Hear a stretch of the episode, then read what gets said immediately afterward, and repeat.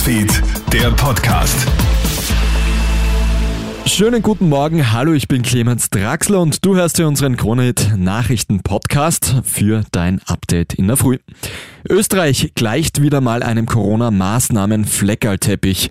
Seit gestern ist der bundesweite Lockdown für Geimpfte und Genesene beendet. Zumindest mehr oder weniger.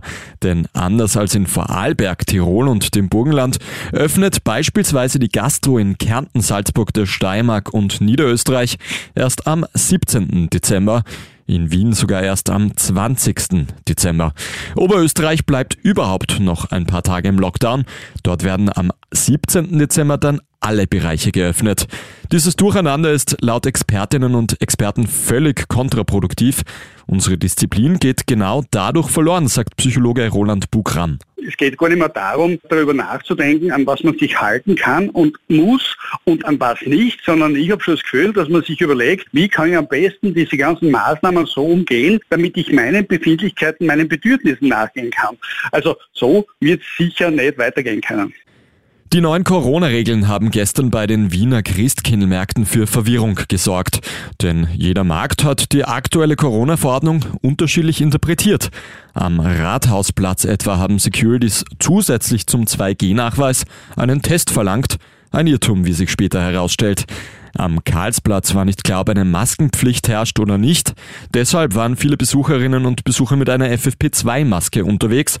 Und auch beim Alkoholausschenken gab es bei den diversen Christkindlmärkten Unklarheiten.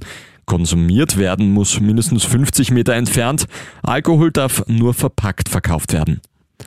750 Euro, so viel zahlt der österreichische Motorradhersteller KTM seinen Mitarbeiterinnen und Mitarbeitern, wenn sie sich impfen lassen. Und immer mehr österreichische Firmen wollen ihren Angestellten jetzt Impfprämien ausbezahlen, um einen sicheren Arbeitsplatz zu gewährleisten.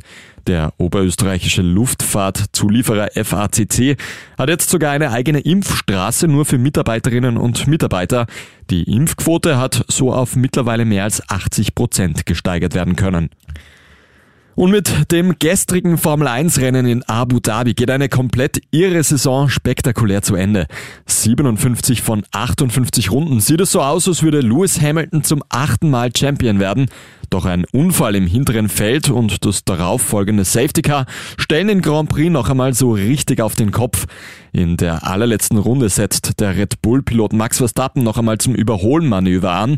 Verstappen gewinnt den Grand Prix und somit erstmals die Formel 1 Weltmeisterschaft. Die Saison war eines der knappsten Titelrennen, die die Formel 1 je gesehen hat.